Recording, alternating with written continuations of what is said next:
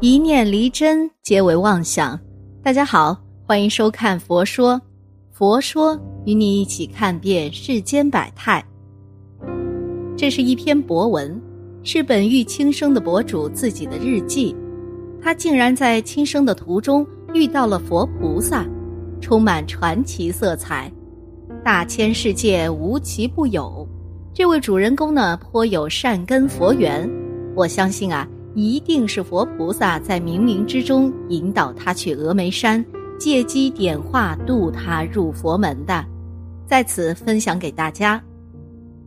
堪比神话的奇遇。我这个人呐，从小体弱多病，活了二十几年，几乎年年都要在医院住一两个月。小时候的几场大病呢，更是几乎让我死掉。二十二岁那一年。我又查出患了乙肝，不是那种病毒携带者，而是患者，真正的乙肝患者，大三阳的那种。这一年我刚刚大学毕业，工作还没找到。我家里的经济条件还不错，家里人又想办法四处求医，给我打听治疗乙肝的偏方。可是治疗了半年，花了几万块药费，病情非但不见好。反而越来越厉害。当时啊，我万念俱灰，感觉活着半点意思也没有了。不但自己痛苦，还给我的家人造成了很大的负担。这样的人生实在是半点乐趣也无啊！不如死掉算了。经过了一段时间的慎重考虑，我终于下了决心，准备了此残生。当时呢，我也没和家里人说。连个字条也没留下，带了几千块钱就离家出走了。当时感觉反正是要死了，那不如找一个山清水秀的好地方，也不枉来这人世间走一遭啊。于是我坐上飞机去了四川成都，然后又乘车去了峨眉山。自己也说不清为什么要去峨眉山，只是心底里有个声音在指引着我，自然而然就选择了峨眉山。那时和现在的季节一样，秋末冬初，正是旅游的最冷淡时期。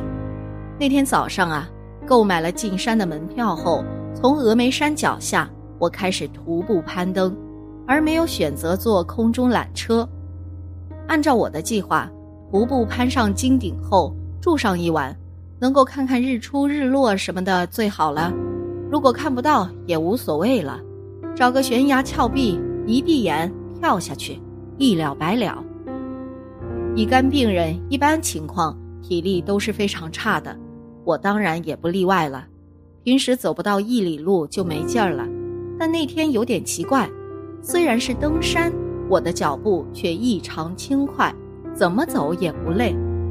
大家知道，峨眉山上猴子是很多的，而且那些猴子很放肆，不怕人，经常抢劫游客。我登山的季节呢，因为游客稀少，所以猴子们不放过每一个登山的人。这一路上啊，我也被骚扰过好几次，不过我都不怎么在意，更不怕猴群了。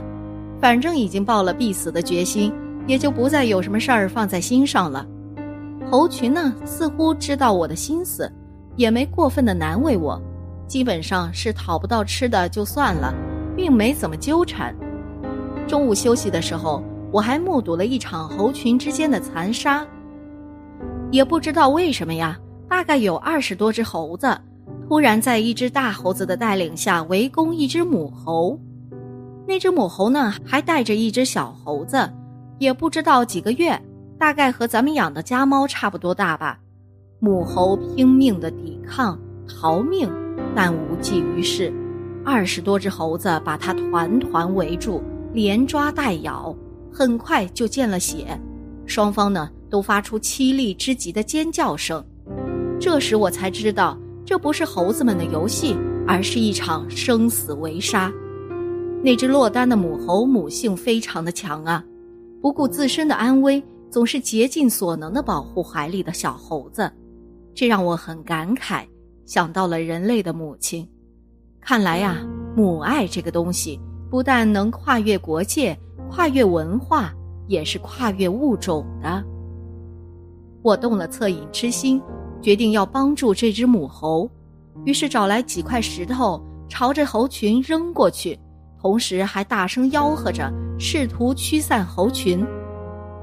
我的干预果然起到了作用，猴群们一下子安静下来了，停止了进攻。受伤的母猴呢，趁机逃出了包围。不可思议的是，它竟然没有逃走，而是朝着我窜过来。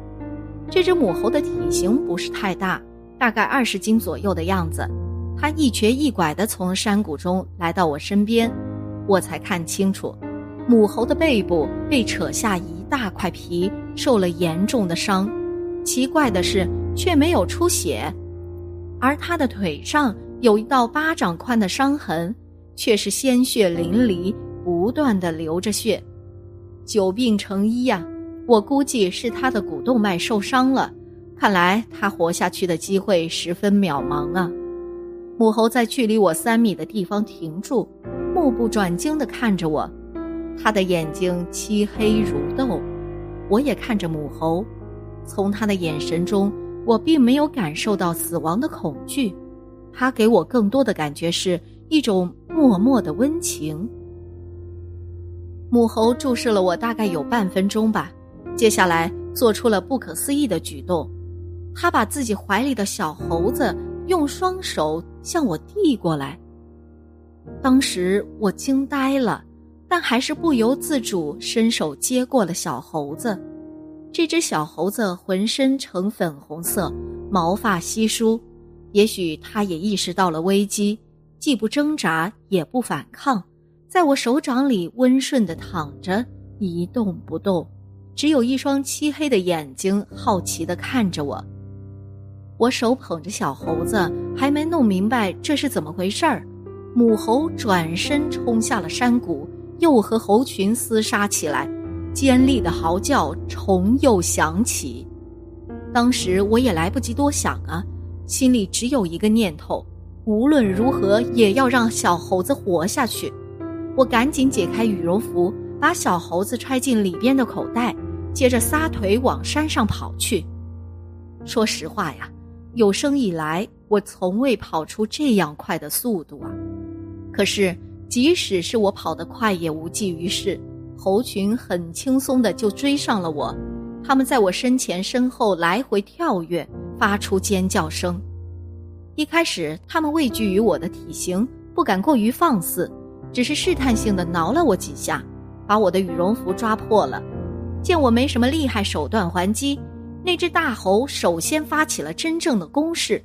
当时我都没怎么看清，只记得大猴子在我面前高高跳起，然后黑影一闪，我的脑袋就是一阵剧痛，用手一摸全是血。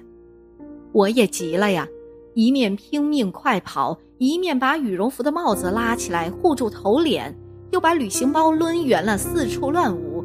抵挡猴群的进攻，一口气跑了有五六分钟，我的体力几乎已经到了极限，身上也被猴子抓破了好几处。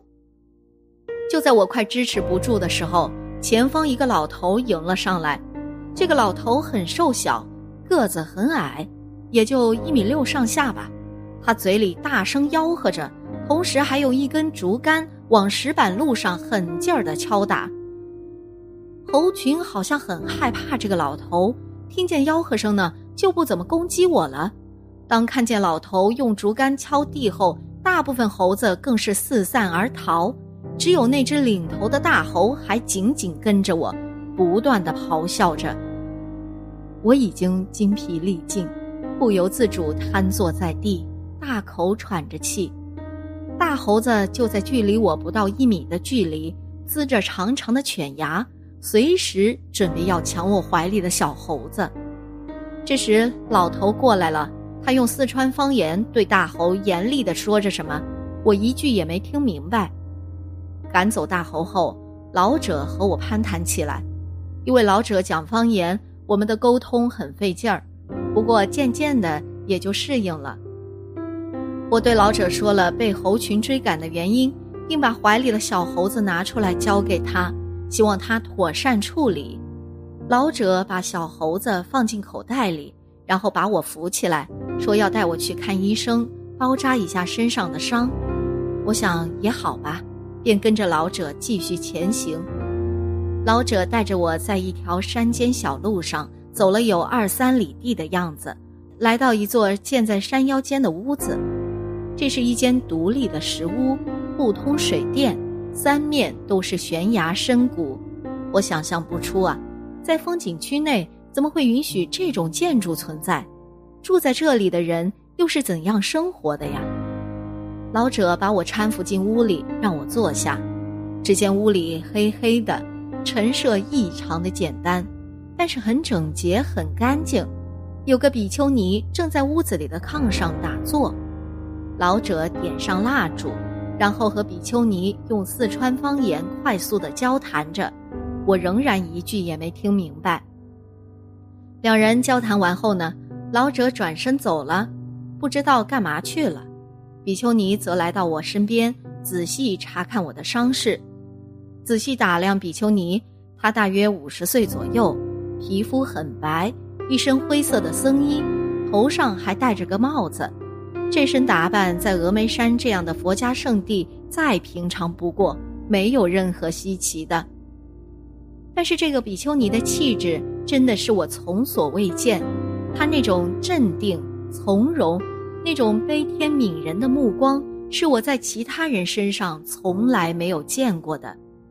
比丘尼查看完我的伤势，却没有给我做任何的治疗。正在我诧异的时候，他忽然用不太纯正的普通话问我：“是不是来峨眉山自杀的呀？”我大吃一惊啊！他是怎么知道的？比丘尼说：“我命中注定多病多灾。”按说呀，寿元不会超过二十五岁。我当时傻了，很久才恢复了意识。我又问他是怎么知道我的事情的，他仍然不回答我，只是说，我之所以多病多灾，寿命也很短，是因为前生作恶，欠下了很大的业力所致。但是现在不一样了，以后一切呀都会好起来的。而且我也不会在二十五岁就死掉，他又劝我千万不可自杀，自杀的罪孽和杀人是一样，自杀之人的灵魂呢，往往沉沦百年也不得超生，非常非常的苦。我呆呆的听着他说，灵魂、前世、业力，这些东西我从来没有考虑过，也从不相信什么前生后世。但是那一刻，也不知为什么，我相信比丘尼所说的完全是真的，没有半点怀疑。我问他，我的命运为什么会有所改变？他没有明确回答，只说：人心生一念，天地尽皆知。往往一念之人可以让人升天成神，一念之恶也可让人沉沦地狱。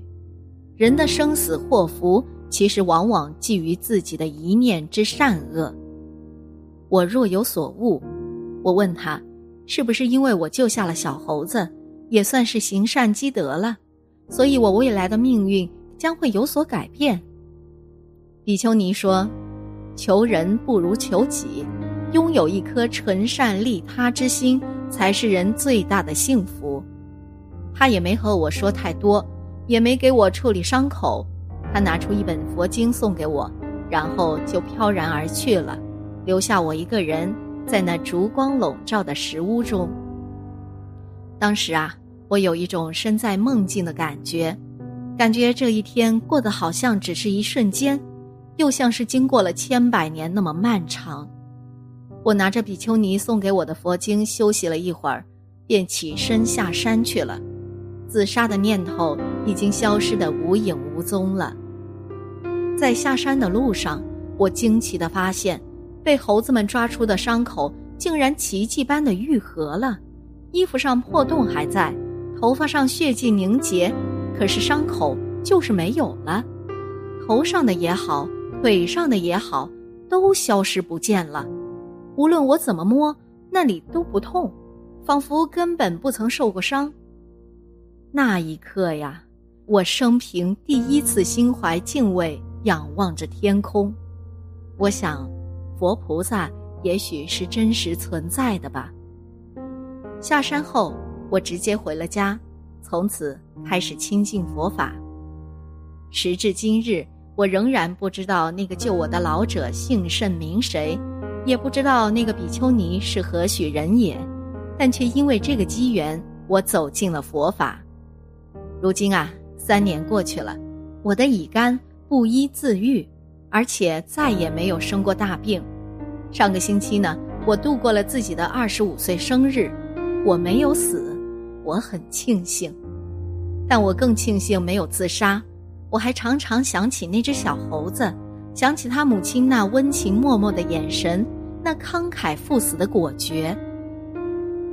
如果不是他们上演这生死离别的感人一幕，也许啊，我不会有这样的机缘，更不会健康的活到今天。